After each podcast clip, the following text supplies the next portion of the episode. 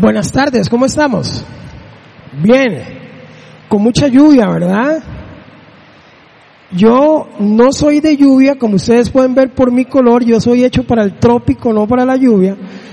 Pero, pero Dios es bueno porque al final, eh, a través de la lluvia, Dios está bendiciendo la tierra.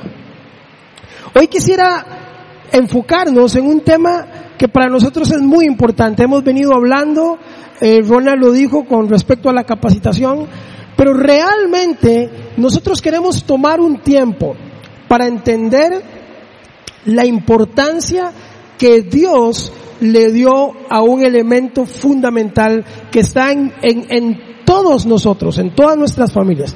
Vea el título de la charla. Queremos enfocarnos, ¿por qué? Porque Viña Oeste pretende ser ese lugar que haga esto. Formar chicos que marquen una diferencia.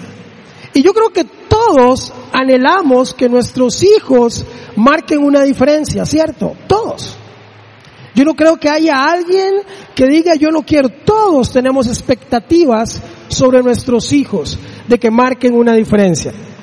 Mi papá tenía expectativas sobre mí cuando yo nací. Cuando yo nací, nací un negrito gordito, lindísimo, guapísimo, ahí, y él decía, vean qué lindo, vean qué gordito, está como para comérselo. Cumplí 15 años y dijo, ¿por qué no me lo comí? ¿Verdad? Tenía expectativas. Tenía una visión, él, él, él quería que su hijo marcara una diferencia. Y es real. Nosotros, como viña, queremos que nuestros chicos marquen una diferencia. Necesitamos que sea así, especialmente en estos tiempos. En estos tiempos donde usted vuelve a ver para atrás y decía, para mis abuelos no era tan difícil. Y usted dice, para mí no ha sido fácil, pero usted ve hacia adelante y usted dice, Dios mío, ¿qué le espera a nuestros hijos? ¿Qué le espera a nuestros hijos? Situaciones mucho más complicadas, mucho más difíciles. Ahora, cuando hablamos de chicos que marcan una diferencia, no estamos hablando de que los chicos que van a salir de aquí van a llegar a su casa y entonces van a salir de su habitación y le van a hacer esta pregunta, amado y estimado padre, ¿es posible que yo pueda preparar el desayuno para todos ustedes hoy? Eso no va a pasar. El día que mi hijo haga eso, caigo como condorito para atrás, porque eso no pasa. No pasa. Chicos que marcan una diferencia. ¿Sabe? Veamos la lista. En la Biblia hay muchos chicos que han marcado diferencia. En la Biblia está llena de ejemplos de chicos que han marcado diferencia. Dale la siguiente, porfa. Por ejemplo, David fue un chico que marcó una diferencia desde que nació, evidente desde pequeño, ungido, escogido por Dios. Moisés, un chico marcado desde su niñez. Dios claramente muestra un propósito específico sobre la vida de Moisés. Por eso aún lo libró de la muerte y de muchas situaciones porque tenía un propósito específico para un chico que marcó una diferencia. El niño de los panes y los peces, nadie casi habla de él. ¿Sabe? De hecho nadie habla de la tunda que posiblemente le pegaron a este chico. Imagínese que usted lo mandan a la pulpería a traer un pez o unos peces y unos panes y usted llega a la casa y, y, no importa el milagro que pasó allá. Usted llega a la casa y le dice a su mamá, y los panes y los peces dice, es que se los dio un señor ahí y mira lo que hizo. Suave, suave, suave. ¿Dónde están los panes y los peces con la plata que yo le di para ir a comprarlos. Nadie habla de esa parte de la historia. Pero marcó una diferencia. Un niño que con su disposición marcó una diferencia. Por supuesto Jesús, la Biblia no habla mucho de la niñez de Jesús, pero sí nos deja claramente desde su nacimiento un chico que marcó una diferencia. Chico que marcó el tiempo, que marcó los tiempos. Jesús.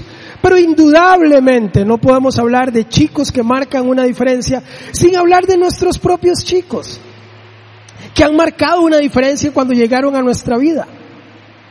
Es impresionante cómo un hijo marca una diferencia en nuestra vida. Es impresionante. Yo recuerdo los embarazos de mi esposa, los tres embarazos, pero recuerdo el primero de Gabriel.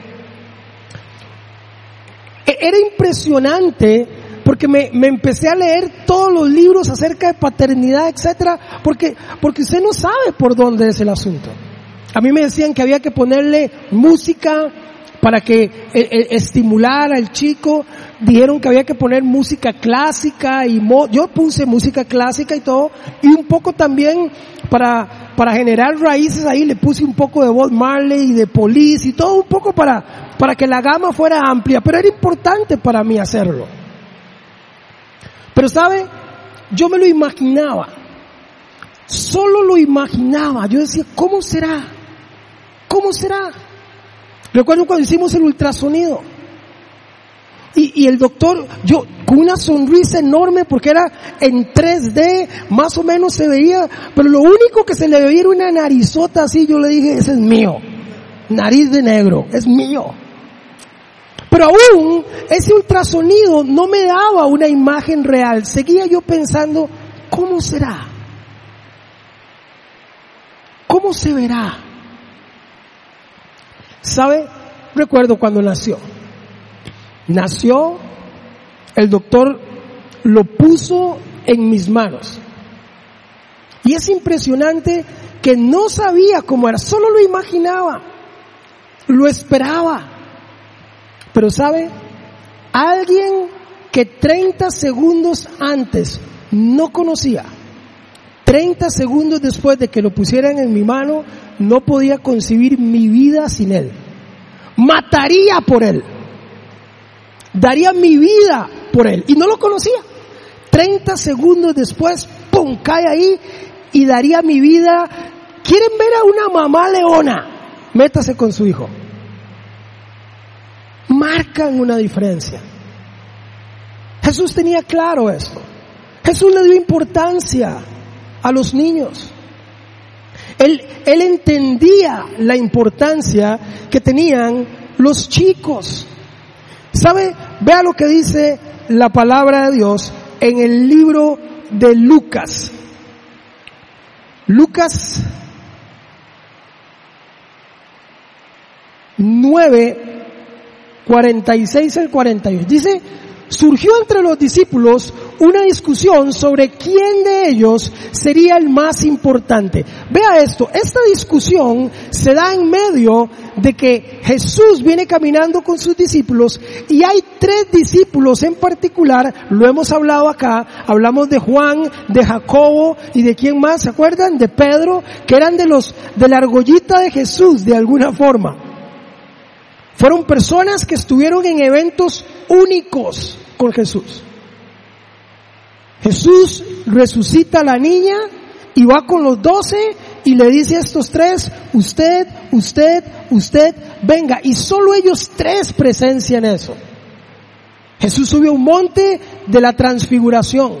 Van los doce y él agarra a ellos tres y les dice, usted, usted y usted, vengan. Y solo ellos presencian eso. ¿Sabe? Ellos empezaron a pensar, Jesús nos escogió a nosotros. Y empezaron a tener ese vicio. ¿Quién será el más importante entre nosotros? Está claro que somos los más importantes dentro de, dentro de los doce. Pero entre nosotros tres, ¿quién será el más importante para el Señor? Me encanta porque el Señor le da respuesta. Dice, como Jesús sabía bien lo que pensaban, tomó a un niño y lo puso a su lado. Y dijo, el que recibe en mi nombre a este niño, les dijo, me recibe a mí. Y el que me recibe a mí, recibe al que me envió. El que es más insignificante entre ustedes, ese es el más importante. Cuando Jesús habla de la importancia de los niños, los pone en primer lugar. Toma un niño, lo sienta en su regazo y dice, Ellos son los importantes aquí. Y no solo lo deja ahí, sino que aún nos dice que si nosotros queremos entrar al reino de los cielos, tenemos que ser como un niño. Tenemos que ser como uno de ellos. Y no está hablando de ese síndrome de Peter Pan, no está hablando de que entonces tenemos que ser adultos niñoides malcriados y entonces vamos a entrar al reino de los cielos. No es a lo que se refiere.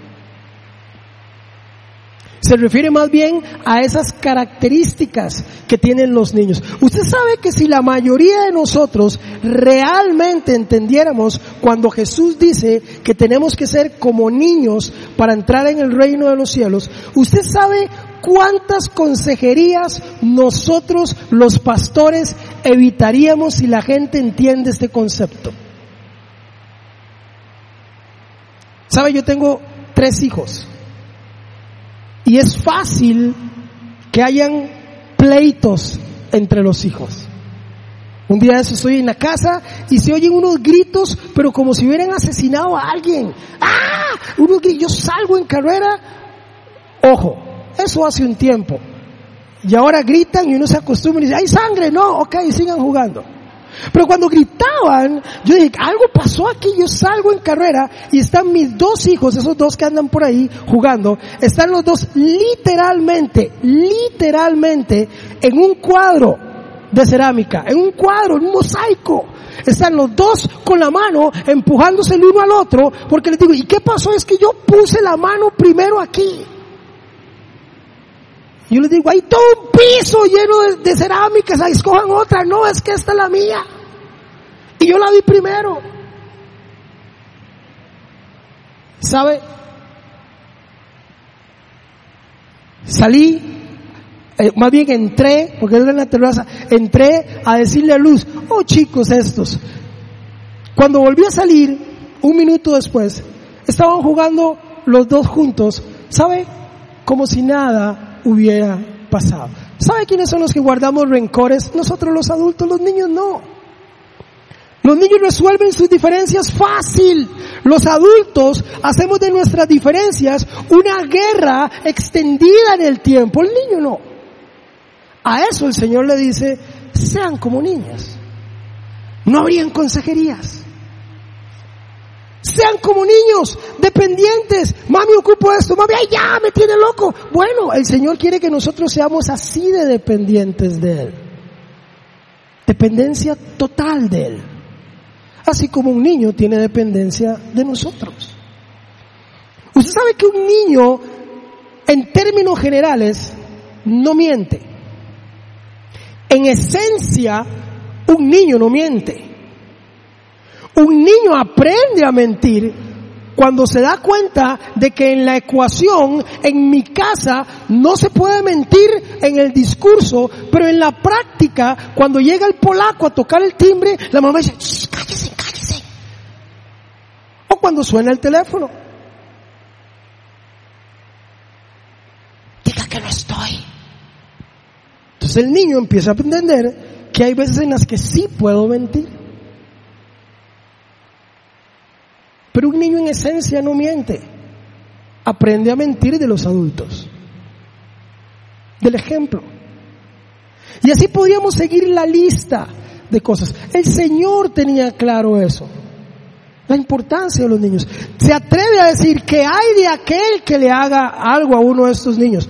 Le es mejor amarrarse una piedra de molino en el cuello y tirarse al agua. Vea qué palabras más amorosas las del Señor. Esa cita nadie la escribe en una tarjeta del 14 de febrero, ¿verdad?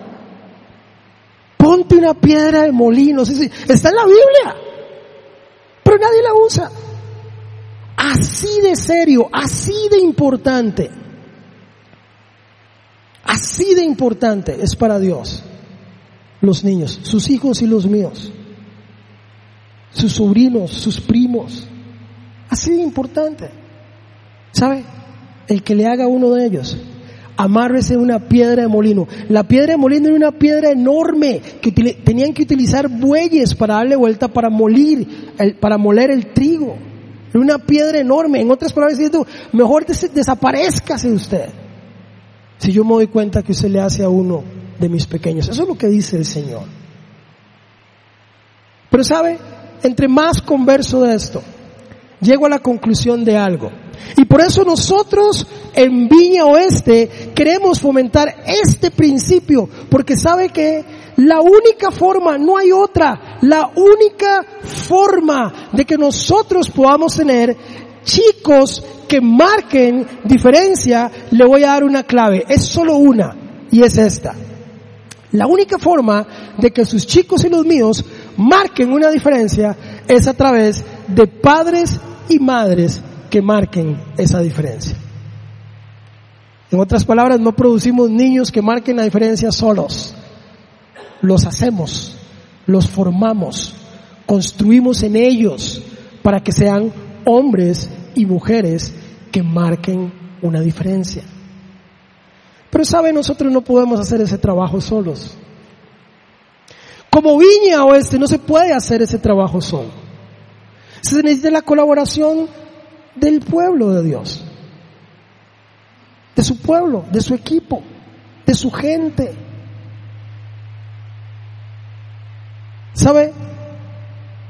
El Señor, en algún momento, creo que todos caemos en este error. Los discípulos lo hicieron.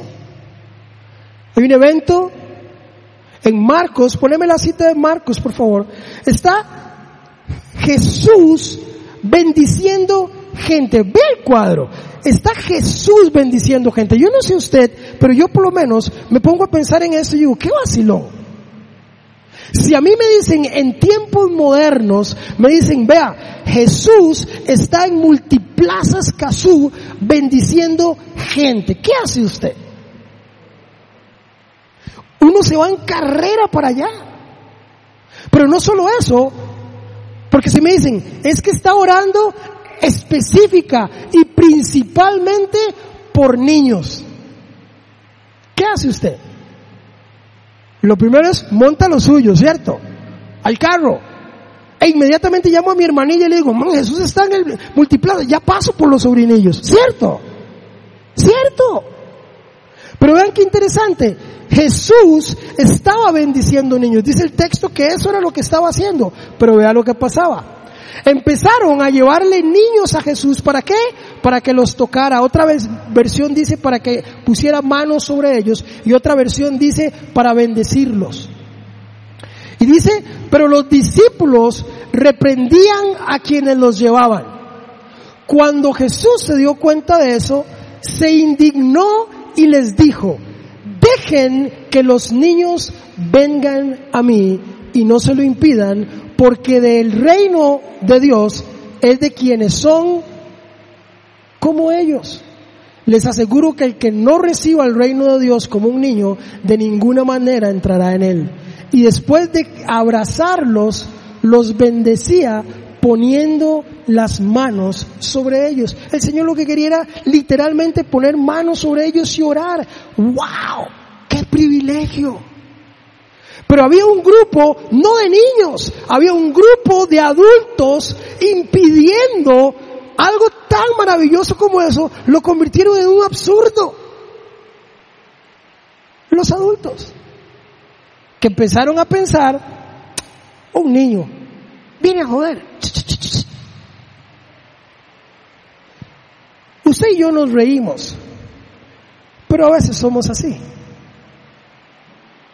A veces creemos que no es tan importante que mi hijo nos vea orar. No es tan importante que mi hijo lea la Biblia. No es tan importante que mi hijo vaya a la escuelita dominical. A veces somos nosotros los que impedimos eso. Algo tan absurdo como impedir que Jesús bendijera a los niños estaba en mente de personas que decían, ellos no son importantes. No son importantes. La pregunta que yo hago aquí es, ¿los niños son importantes en Viña Oeste? ¿Sabe? Por supuesto que sí. Desde el principio, Ronald nos decía, ese es el ministerio más importante. ¿Sabe por qué nosotros no hemos abierto una reunión cada semana? Lo dijo Ronald ahora. Porque si no tenemos la capacidad de poder mantener eso ahí, no tiene ningún sentido. Estamos pensando primero en los niños que en los adultos. Pero ¿sabe qué? Necesitamos de los adultos para que haya una reunión todas las semanas. Porque las personas que sí están tomando esa bandera, también necesitan descansar. También necesitan recibir. Pero déjeme decirle algo más importante aún la responsabilidad de la formación espiritual de sus hijos no es de Viña Oeste y de su ministerio infantil, es suya. El ministerio infantil de Viña Oeste es, es una ayuda en ese proceso para usted. ¿Sabe? Trabajaba en otra iglesia justo desarrollando un ministerio de niños y recuerdo un papá que se me acerca y me dice, estoy furioso. Y digo, ¿qué pasó? Seguro se cayó el chico ese, estoy furioso. Le digo, señor, ¿en qué le puedo servir? Explíqueme. Dice, vea, es el cuarto domingo, dice, porque yo me he fijado, el cuarto domingo que mi hijo no trae la Biblia y la maestra no le ha dicho absolutamente nada. Y yo me le quedé viendo como decir, esto es una broma. Yo pensé en algún momento salen con cámaras y dicen, es una broma, era un chiste. Esto es un chiste. Y entonces le digo, y si usted tiene cuatro domingos de darse cuenta que su hijo no trajo la Biblia, ¿qué está haciendo usted? Eh, no sabía ni qué decir. ¿Sabe? Porque todavía hoy Todavía hoy la gente piensa que la formación espiritual de mi hijo le toca a la iglesia y que la formación académica le toca a la escuela. Grave error. Le toca a usted. La escuela es una plataforma que ayuda y colabora con usted. La iglesia es una plataforma que colabora y ayuda con usted. Pero cuando el Señor le pida cuentas a usted, usted no le va a decir, bueno, déjeme preguntarle a la maestra, ya vengo, Señor. Es su responsabilidad y la mía. ¿Qué estamos haciendo al respecto? ¿Qué estamos haciendo al respecto? Estamos viniendo y dejando a nuestros chicos en el ministerio infantil y venimos a recibir y ya. Ese es un llamado para empezar a pensar y decir, ¿cómo puedo yo sumarme a gente que me está ayudando a formar a mis hijos? ¿Cómo puedo yo contribuir para que ese esfuerzo que están haciendo sea mayor? ¿Cómo puedo sumar yo y no restar? ¿Cómo? ¿Cómo? ¿Sabe? La palabra que usa ahí es se indignó.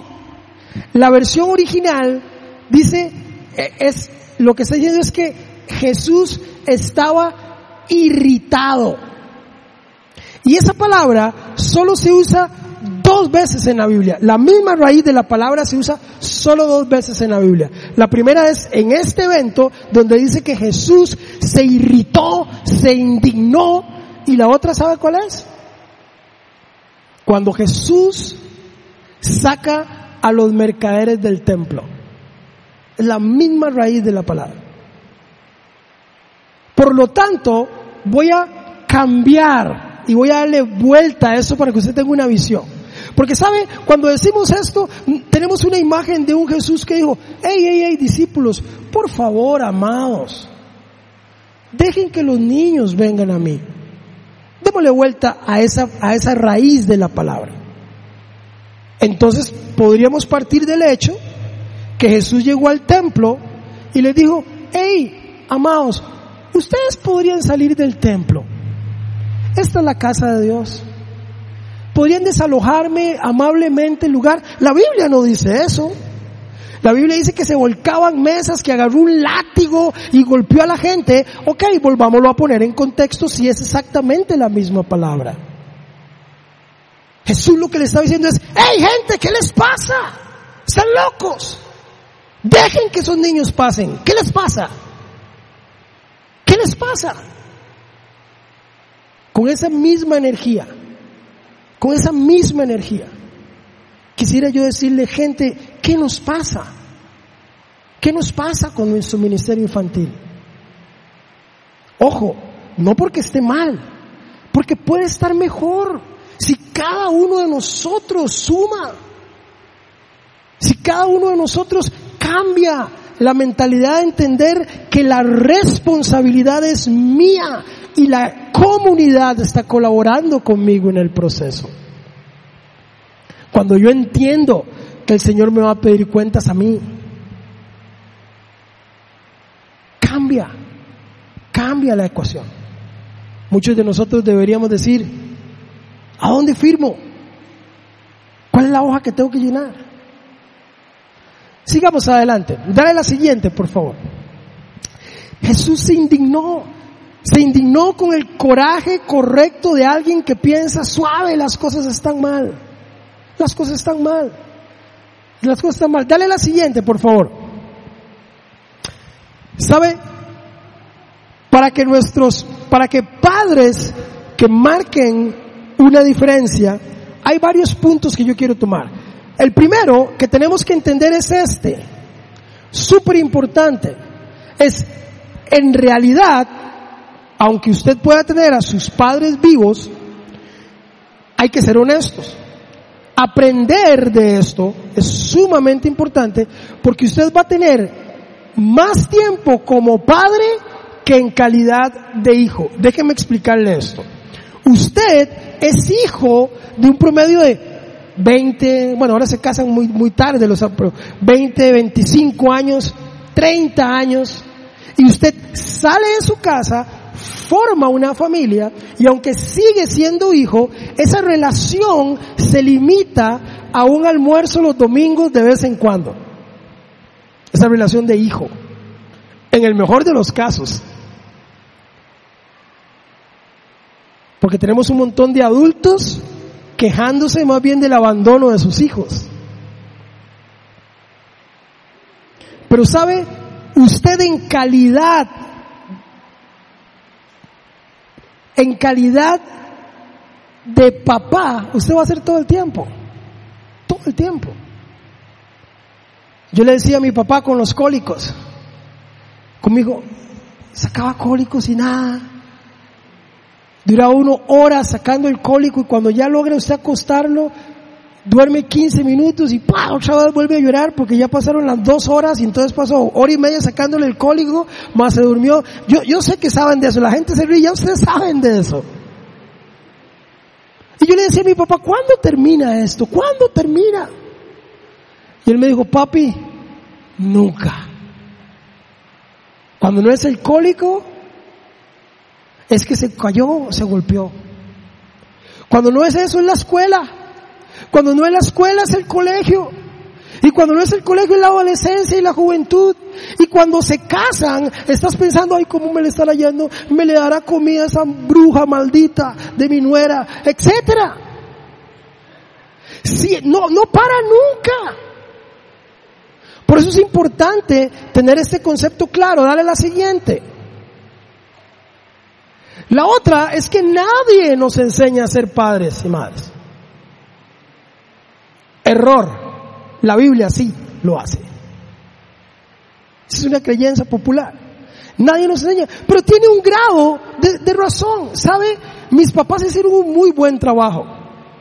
No pudieron hacer más porque tal vez no conocían.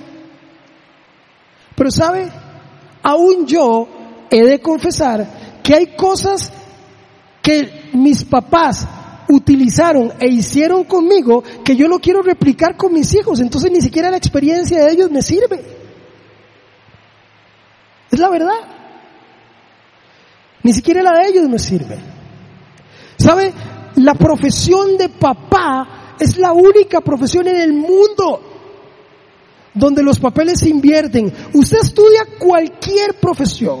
Ronald es ingeniero.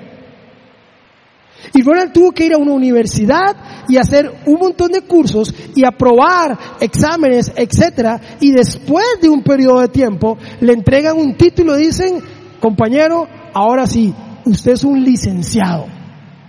Al abogado igual. Hay un periodo de pruebas, de análisis, de estudios, de exámenes, etcétera, y le dan el título, ¿cierto? Con la paternidad o la maternidad es al revés. A usted le dan el título y le dicen, vaya y aprenda. Es al revés. Le dan el título de papá y entonces ahora sí aprenda y, con tutorías y ahí el tiempo le doy. ¿Y cómo es el curso? Vaya, vaya, ahí dale, ahí va a ver. Es así. Dale la siguiente.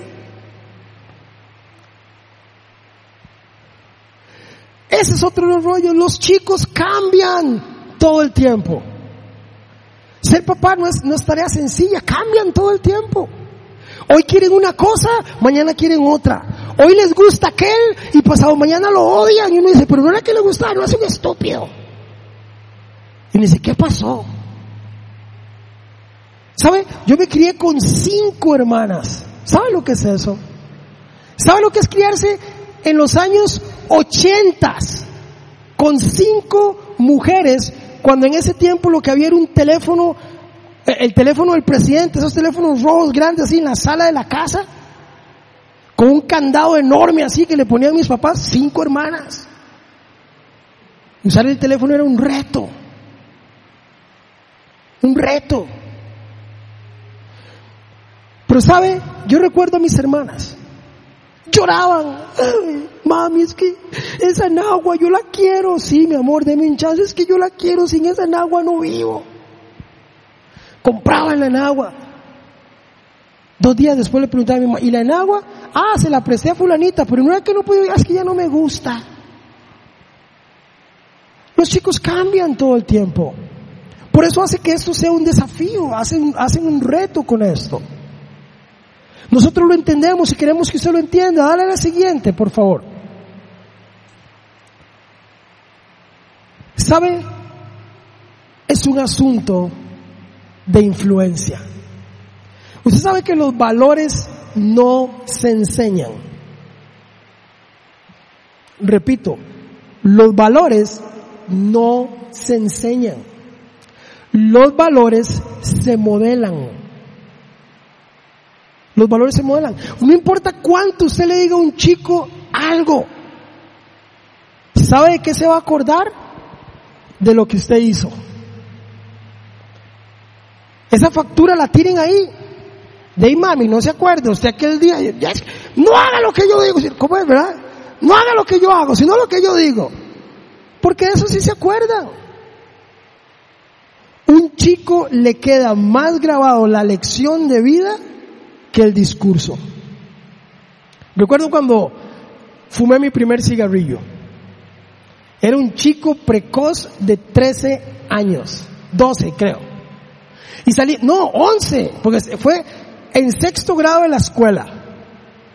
Y salimos un grupo de compañerillos y, y, alguien nos compró una cajetilla de cigarros, todavía recuerdo la marca, y no es un, no es un, no es, no es sponsor de la viña, pero se llamaba Camel, no, Emu, y traía un camello. Y compramos un paquete de Emu y nos metimos a un charral y pasamos un río y era como una travesía para fumarnos un cigarro. Y recuerdo que nos fumamos el cigarro cada uno, uno y ahí entre todos y hablábamos y jugábamos de adultos y no sabíamos ni fumar ni nada. Y ya después de que terminé de fumar, me regresé para mi casa y me comí todas los tréboles y las matas de pino y todo lo que hubiera de camino para que no me olieran. Grave detalle, lo que se me olvidó es que la ropa sí huele, aunque usted se coma todos los matas de pino que quiera. Y recuerdo que llegué a mi casa y mi papá me olió, bueno, alguien más me olió y le llegó con el informe. Y entonces me llamó con la clave que usted dice, Houston, poseemos problemas. ¿Sabe cuál es esa? Cuando usan su segundo nombre. Cuando todo está bien, yo me llamo Marco. Cuando todo está bien es Marky. Cuando la cosa no anda bien es Marco Antonio. Sí, sí. Ahora sí. Ahora sí. Y me llamó Marco Antonio. Y, y me agarro así y me huele y me dice, usted estaba fumando. Y le digo, no, no me mienta, usted estaba fumando. Bueno, sí. Y me dijo, ¿y por qué lo hizo? Todavía lo recuerdo como hoy. ¿Por qué lo hizo? Yo no dije nada, solo hice esto. La lectura de mi papá fue muy diferente a la que yo tenía en mente, porque cuando él me hizo la pregunta, yo hice un análisis honesto y yo la verdad dije, la verdad es que no sé. Ese no sé mío, para mi papá era, muérase viejo, o usted que le importa, no sé, porque no dije nada. Solo levanté los hombros y me hizo, en la cara. Una cachetada fuerte en la cara y tras una nube de humo abandonó la sala y se fue. Y yo dije, qué vacilón que mi papá me diga que no fume, él con una cajetilla de cigarros en la bolsa y con un cigarro en la mano. Es más, se lo cambió de mano para pegarme.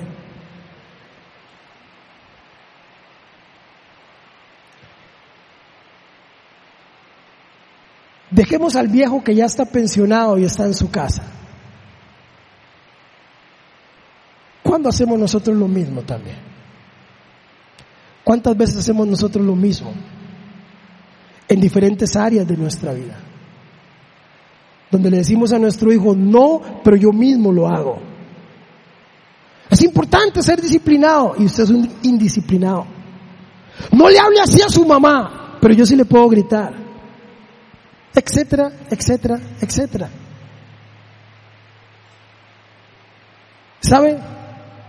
Es un asunto de influencia. Es un asunto de influencia. Vea lo que dice Deuteronomio capítulo 6, versos del 4 al 9 y avanzamos más rápido. Vea lo que dice Deuteronomio. Dice, escucha Israel, el Señor nuestro Dios es el único Señor y dice, verso 5, ama al Señor tu Dios con todo tu corazón, con toda tu alma y con todas tus fuerzas. Grábate en el corazón estas palabras que hoy te mando. Verso 7. Incúlcaselas continuamente a tus hijos. Háblales de ellas, ojo y presten atención, subrayo. Háblales de ellas cuando estés ¿dónde? ¿Dónde? Dice que en la iglesia.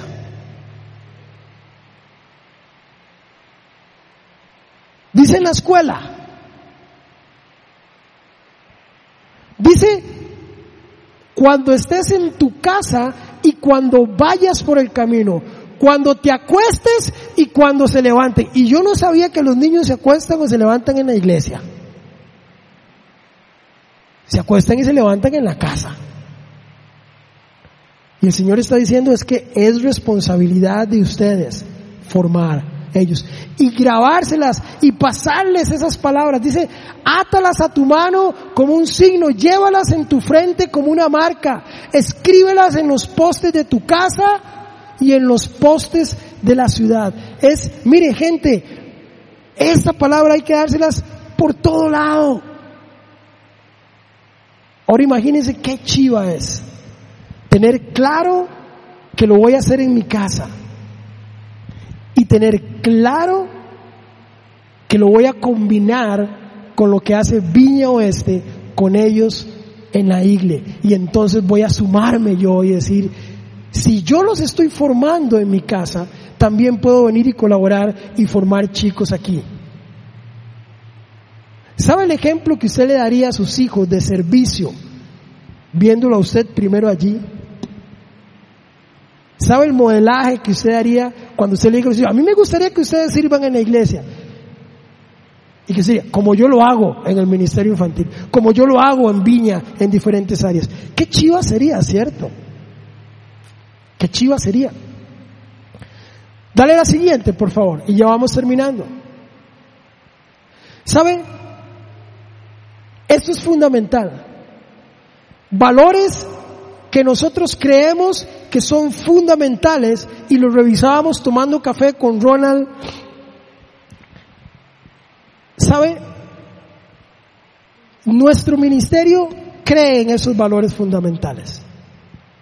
cree que las lecciones y todo lo que se hace allí debe ser intencionado, debe, debe estar lleno de creatividad, tiene que ser relevante, tiene que ser enfocado, tiene que ser seguro y tiene que ser divertido. ¿Quién dice que la iglesia no es divertida? ¿Mm? Recuerdo e-, este evento, estoy sentado en la iglesia, era pastor de la iglesia, estoy sentado en la iglesia como un miembro más porque otro de los pastores está predicando. Nosotros teníamos la costumbre de que si usted no le tocaba predicar, era un miembro más, igual que acá, un miembro más. Y estoy sentado ahí y entonces tengo un chico que está sentado, eh, eh, eh, dos bancas, dos sillas, dos líneas de sillas delante mío. Y el chico está así, sentado viendo hacia atrás. Está así. Viendo para todo lado. Y yo estoy sentado, entonces imagínense, yo estoy ahí y entonces él empieza a esconderse en la silla y entonces yo le empiezo a hacer caras y, muecas y todo y él se escondía y se levantaba en, en media iglesia. De un pronto a otro, de un pronto a otro, la mamá se percata de los movimientos del chico, vuelve a ver al chico y vuelve a ver para atrás. Por dicha no me agarró haciendo una mueca y lo que ve es al pastor de la iglesia ahí. Y ella inmediatamente agarra al niño y dice, quédese quieto. Y lo, vuelve así y, yo todo apenado, yo, uy, qué torta, si supiera que el si supiera que el que lo indujo fui yo. Termina el culto, termina el servicio. Y la señora llega apenada, uy pastor, qué pena, mire, y ya yo no sé qué hacer con este chico, ore por él, yo creo que algo tiene. Y, yo, y yo decía, Dios mío, eso les inculcamos a nuestros hijos. Y, yo le dije estas palabras a ella, hermana, tranquila, porque si su hijo no se puede reír en la casa de Dios, entonces ¿dónde? Entonces ¿dónde? ¿Sabe? Debe ser divertido, tiene que ser divertido. He trabajado con jóvenes en los últimos 22 años de mi vida y ¿sabe qué dice el joven? Que la iglesia es aburrida. Eso es lo que dice tiene que ser enfocado en ellos. Lo que hacemos tiene que responder a la necesidad del niño, no a la necesidad del adulto, ni no a la necesidad del maestro. Maestros que uno les da una lección y dice, la dinámica, hiciste la dinámica, ay no es que andaba en vestido y no podía hacerle, no, entonces póngase short o póngase pantalón porque la lección es para el niño, no para usted. Tiene que ser enfocado en ellos. Tiene que ser relevante. Relevante. A veces pasamos lecciones enteras, enteras, hablando de cosas que no son relevantes para la vida de un chico. No son relevantes. Y las que sí son relevantes, las obviamos las obviamos. Como la relevancia del arca de Noé. ¿Cuántos animales entraron al arca? Ya se los había dicho, ¿verdad? Y todo el mundo da la lección y dice, dos animalitos. Mentira. La Biblia no dice que entraron dos animalitos. Génesis capítulo 7 dice que entraron siete parejas de cada animal. En otras palabras, dice que entraron siete conejos y siete conejas.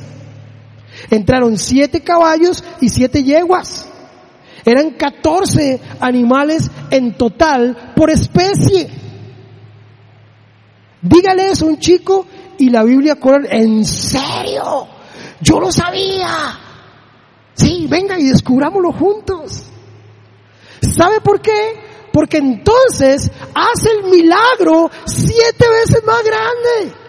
Claro que es relevante. Ya el arca que tenía en mi mente ahora tiene que ser siete veces más grande. Y la cantidad de alimento que tengo que meter tiene que ser siete veces mayor. Y Dios fue fiel siete veces más. Esa es una lección relevante. Pero cuando no somos relevantes con la palabra, mentimos con la Biblia hereditariamente. Entonces seguimos diciéndole a nuestros chicos que entraron dos animales cuando la Biblia dice otra cosa. Y hay un principio básico. Dios es más inteligente que usted y que yo.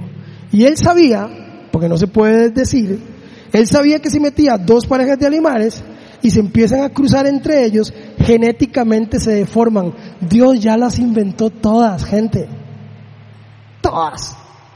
Pero sabe, tiene que ser creativo y tiene que ser intencionado. Dale la siguiente, por favor, y ya vamos terminando.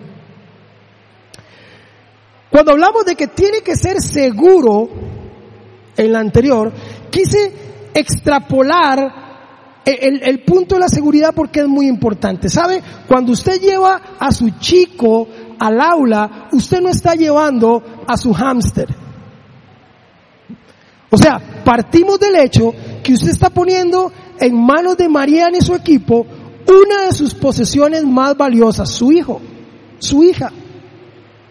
Y el ministerio lo entiende, por lo tanto la seguridad es fundamental para ellos. Y en estas tres áreas, seguridad emocional, por eso es que ayudamos a que los chicos no se digan apodos, que tengan su nombrecito, queremos que cada uno de los chicos se sienta especial, estamos trabajando en algunas dinámicas que más adelante les vamos a contar, pero si usted quiere saber más, venga a la capacitación del 13, está totalmente invitado, pero queremos que aún los chicos nuevos se sientan especiales, porque se les va a poner una identificación especial que los hace saber a todos nosotros que Él es nuevo, aunque Él no sepa. Entonces qué loca esa iglesia. Todo el mundo me saludó y no sé cómo se dieron cuenta. Y anda un lechero neón que dice, este más es nuevo, este más es nuevo, pero no se dio cuenta.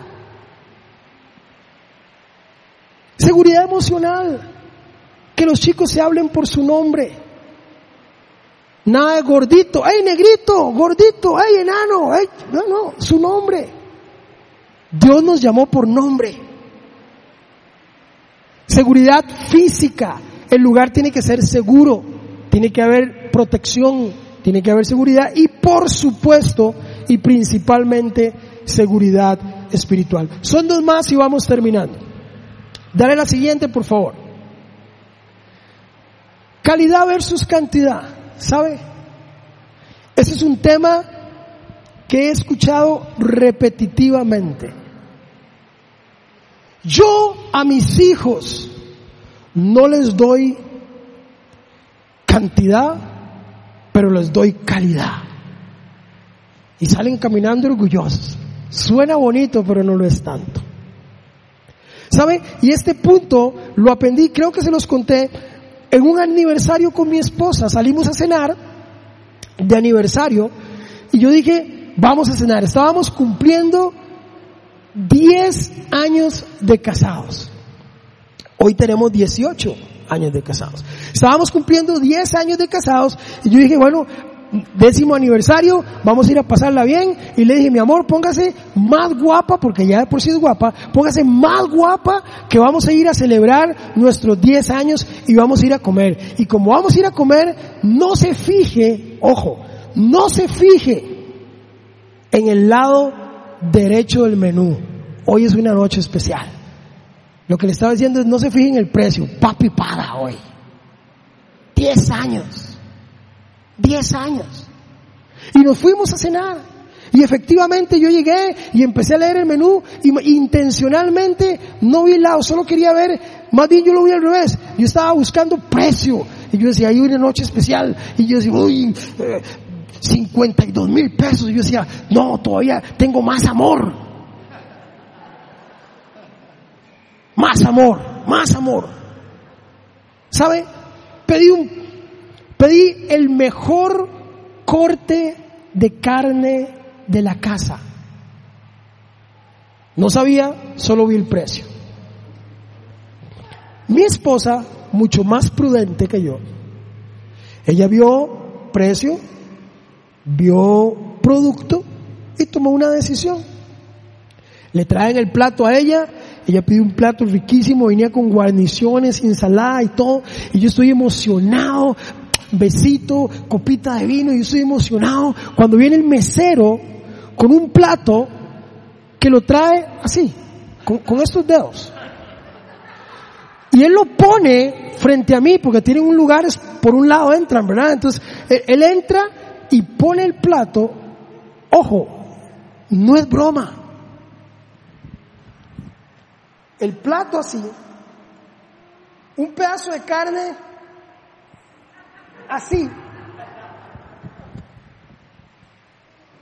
con dos ramas de perejil o no sé qué, y con un líquido como que lo firmó el zorro, así, en el plato. Y yo digo, ¿y, las hojas? ¿verdad? ¿Y ahora qué pasó? ¿Y esto qué contiene? Y, yo estoy en shock porque yo digo, esto es una broma. ¿Sabe? Cuando yo llamo al mesero y le digo, pero compañero, aquí falta gente. Y él me dijo, don Marco, ese es el mejor corte de la casa. Eso es pura calidad. Ese día entendí que a veces la cantidad también es importante. ¿No me cree? Pregúnteselo a su hijo. Pregúnteselo a ellos. A ver si ellos se conforman con calidad o quieren cantidad. Pregúnteselos. Pregúnteselo a su esposo o a su esposa. Si prefieren calidad o cantidad. Es fundamental que nosotros tengamos esto claro. La calidad es importante, pero la cantidad también. Pero la cantidad también. Es parte de la ecuación. Y ya es la última. Y vamos terminando. Ahora sí. ¿Sabe? conexión. Queremos conectarnos con nuestros hijos.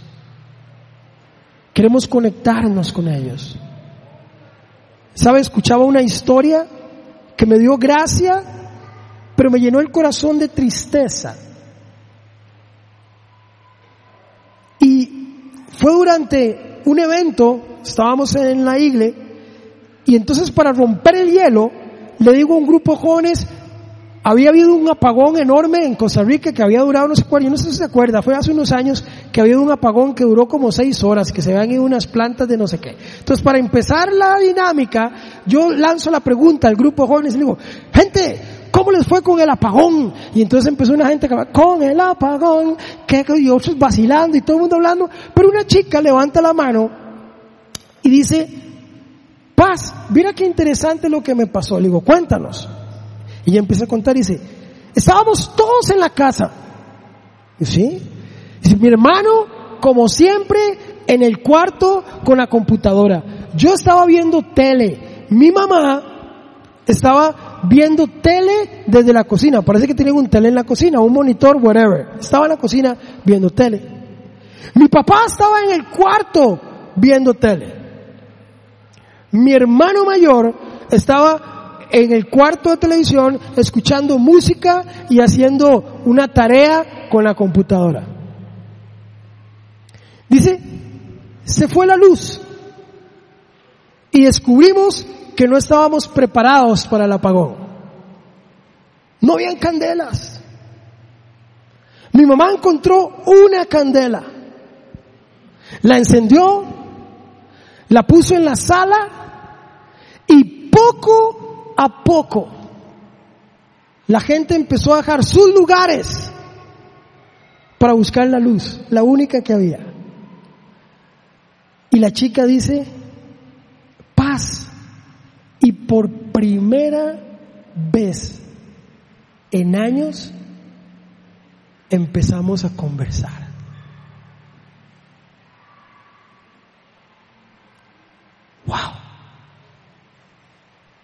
¿Sabe? Nunca en la historia de la humanidad Han habido más formas de comunicarse como las hay hoy y es cuando menos nos comunicamos. No estamos conectados. Tenemos que conectarnos con nuestros hijos. Tenemos que conectarnos con ellos. La conexión es fundamental. Y termino con esto. Pon la siguiente. ¿Sabe?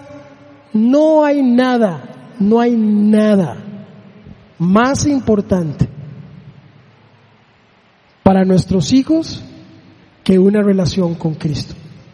No hay herencia más grande que les podamos dejar. No hay legado más importante que podamos sembrar en ellos que una relación con Jesús. Este ministerio pretende ayudarle a usted y a mí a generar eso. Pero ¿sabe qué ocupamos? Manos.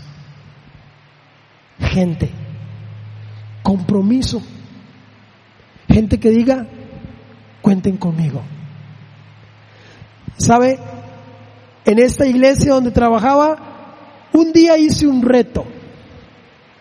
Y le dije a todos los profesores, a todos los maestros, 120 maestros de ministerio infantil. Atendíamos 800 chicos cada fin de semana.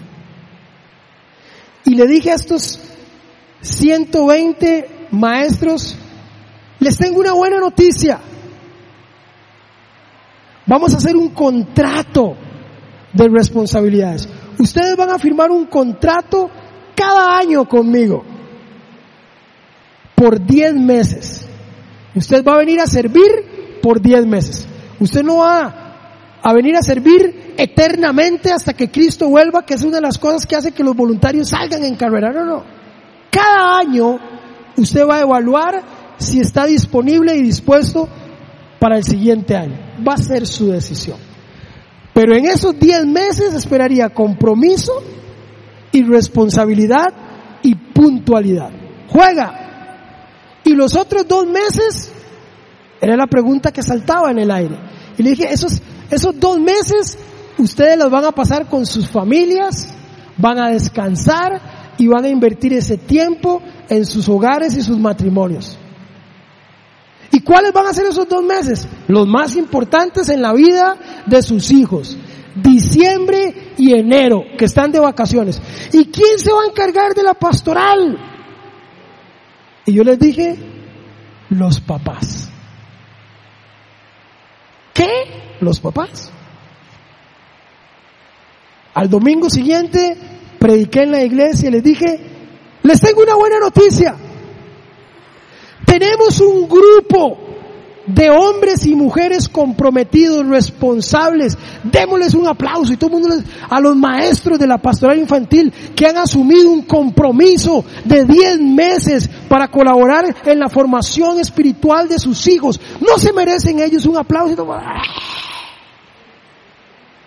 Y van a tener dos meses libres, diciembre y enero, para que ellos mismos lo puedan invertir. Se han sacrificado diez meses por los hijos de alguien más.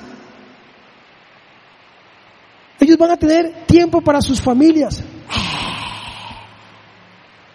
Y adivinen quién se va a encargar esos dos meses del ministerio infantil.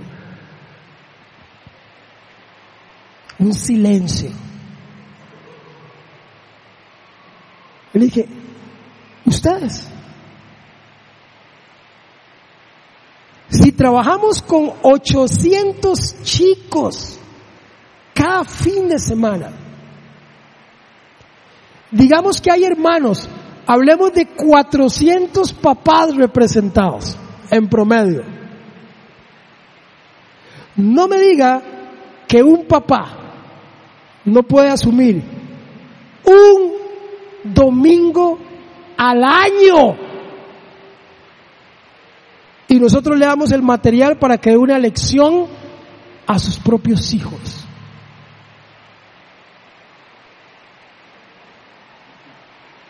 Yo quiero hacer el mismo reto aquí. ¿Qué tal si le damos vacaciones a nuestros maestros? ¿Lo merece?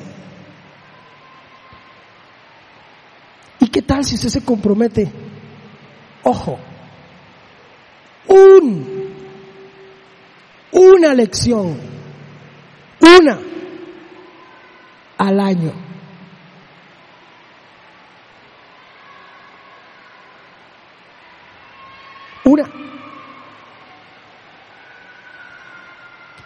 En nuestro formato, con la gente que hay aquí, cubrimos el año. Sí se puede. Sí se puede, gente.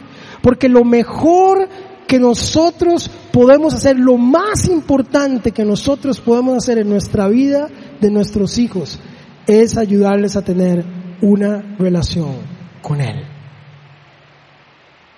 No porque sea responsabilidad del ministerio, es porque es su responsabilidad y el ministerio quiere extenderle la mano para ayudarlo en ese rol. Nos ponemos en pie, por favor. ¿Sabe?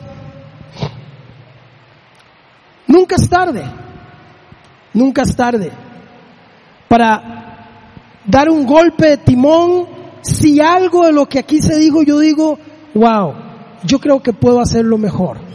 Yo creo que puedo hacerlo mejor. Como papá, ojo, como hijo, como hijo. ¿Sabe? Mientras yo preparaba eso, yo decía, tengo que visitar más a mis papás. Tengo que pegarles más llamadas a mis papás. Pero tengo que conectarme más con mis hijos. Tengo que asumir más el rol que Dios me dio de ser el sacerdote en mi hogar. Tengo que leer más la Biblia con ellos. Ojo, tengo que dejarme ver leyendo yo la Biblia más para que ellos me vean a mí. ¿Sabe? Sí se puede. La ventaja es que el Señor es un Señor de segundas, terceras, cuartas, quintas, vigésimas oportunidades. Y hoy es una oportunidad de decirle, Señor, ayúdame, ayúdame a hacerlo mejor.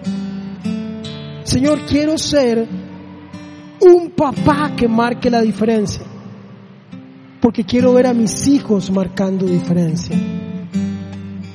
Quiero ser un papá comprometido que asume la responsabilidad en medio de tiempos tan difíciles como los que estamos viviendo. Podemos seguir formando hijos que marquen diferencia, hijos temerosos de Dios. Y con una iglesia que al igual que Jesús, grita fuerte y dije, dejen que los niños vengan a mí y no se lo impidan. Y hay formas de impedirlo. Teniendo el tercer salón cerrado porque no tenemos quien le enseñe a los jóvenes. Es una forma de impedirlo. No teniendo los presupuestos adecuados Quizás ocupamos que usted se sume económicamente, que se sume intencionalmente, que ponga sus dones y talentos. Y usted dice, es que yo no sé dar una lección. No de una lección, hay muchas otras áreas dentro del ministerio donde usted puede servir. Necesitamos papás que les encante acampar y, y formamos un campamento. Sé que hay papás que les encanta el fútbol. ¿Por qué no hacer un equipo de la iglesia? Y los sábados entrenamos con nuestros hijos. Y les hablamos de Cristo y jugamos fútbol. ¿Cuántos saben andar en bicicleta que pueden decirle a cinco o seis jóvenes de 15 años, vamos?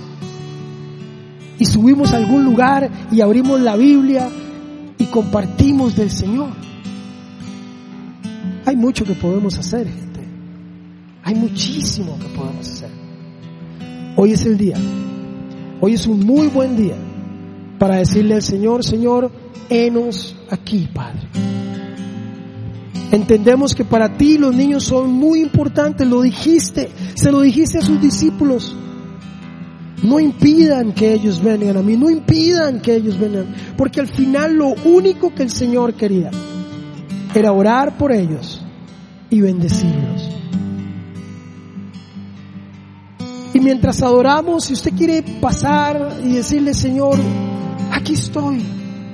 No tengo todas las respuestas, tengo más preguntas que respuestas. Venga, pase, dígale, Señor, aquí estoy. Si el Señor te ha venido inquietando en dónde servir, date una oportunidad, inténtalo.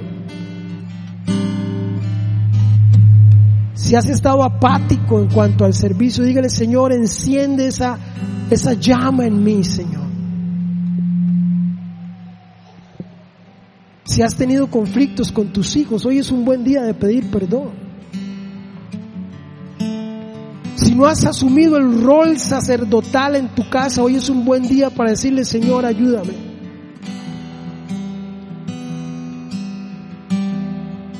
Si no has sido la mejor influencia para tu hijo, hoy es un buen día para decir, Señor, ayúdame. Si te has enfocado en la seguridad física de tu hijo, pero has descuidado la emocional y la espiritual, hoy es un buen día para decir, quiero la seguridad de mi hijo en las tres áreas. Emocional, física y espiritual. Señor, quiero conectarme con ellos. Ayúdame, Señor. Ayúdame a ser ese padre y esa madre, Señor, que tú escogiste. Porque no se le olvide nunca que cada uno de sus hijos está en el lugar correcto con los padres correctos, porque Dios no se equivoca. Si Él tiene control de hasta una hoja de un árbol que cae, ese hijo no fue puesto ahí porque la, la cigüeña se equivocó de lugar. Está puesto ahí porque el Señor sabe y tiene fe en que usted es la persona que va a hacer que ese chico marque una diferencia. El Señor lo escogió a usted. Herencia de Jehová son los hijos. Y lo escogió a usted. Qué privilegio, lo escogió a usted me escogió a mí, en mi caso, para sacar a esos tres chicos adelante y ser el mejor ejemplo que yo pueda hacer. Pero no lo puedo hacer solo. La única forma de hacerlo es con el Señor delante de mí, el Espíritu de Dios ayudando. Hoy es una buena hora para decirle al Señor, ayúdame. Adoremos. Y si usted quiere pasar y pedir oración, si usted quiere pasar y pedir perdón, si usted quiere pasar y dar un golpe de timón y decir, Señor, quiero cambiar, ya no quiero ser igual, pase adelante, por favor, que vamos a orar. Señor Jesús, pon en mí tu corazón. Renuévame, Señor Jesús. Ya no quiero ser igual. Ven Espíritu Santo. Renuévame, En este lugar, Señor. Señor Jesús. Pon en mi corazón. Si hay alguien que necesita oración por sanidad, por algún problema emocional, por algún problema espiritual, también puede pasar adelante. Aquí vamos a, a- ver un grupo de personas que podemos orar por ustedes. No se pierdan la oportunidad de recibir sanidad. El Señor derrama su amor al que se lo pide.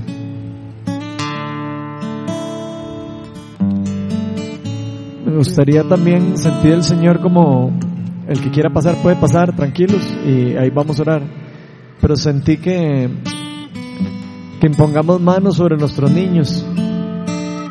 Entonces voy a pedirle a los, a encargados que están aquí que por favor vayan a traer a todos los niños. Siento que nosotros como papás tenemos que poner manos sobre ellos y dejar que ellos lleguen a Jesús, así como lo explicó Morris. Nosotros nos gusta ser obedientes cuando escuchamos algo de Dios, aunque se salga de lo, de lo normal. Así que vamos a imponer manos sobre los hijos, todos los que estén ahí, aunque no estén sus papás. Alguien, si ve algún hijo sin papá, va a pasar adelante como si fuera su papá y vamos a orar por ellos y a bendecirlos. Ven Espíritu Santo, llena este lugar con tu presencia. Derrama tu gloria, Señor, sobre todos tus hijos, Señor, quienes escogiste, quienes amas, a quienes has traído aquí sin restricción. Te voy a pedir a los chiquitos que pasen adelante. Una fila aquí, todos los chiquitos adelante, no, no, no tengan miedo, vamos a hacer algo diferente con los chicos. Todos los chiquitos aquí adelante. Y van a ver hacia allá. Y le voy a pedir a sus papás que vengan y se paren frente a sus hijos. Acuérdense que si ven a uno que no tiene papá porque no está aquí, alguien va a tomar su lugar.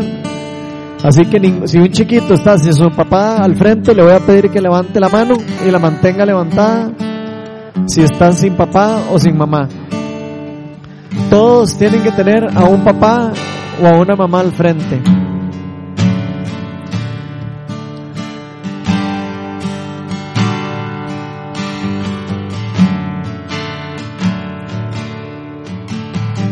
Ok, entonces vamos a pedir que los chiquitos cierren sus ojos, todos les pongamos las manos encima y vamos a bendecirlos.